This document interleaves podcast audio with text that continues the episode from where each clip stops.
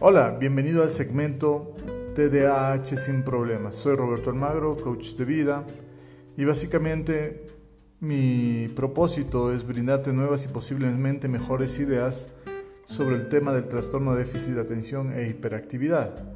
Lo primero que quiero decirte es que el TDA no es una enfermedad, es un trastorno. La diferencia entre un trastorno y una enfermedad es que básicamente la enfermedad son creados por virus, bacterias o autoinmunes y un trastorno simplemente es algo de la alteración de la conducta.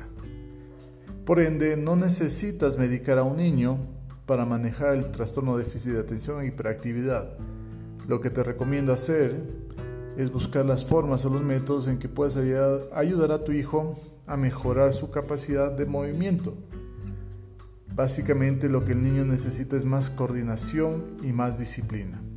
Me despido de ti, espero que te haya servido este dato. Que tengas un excelente día.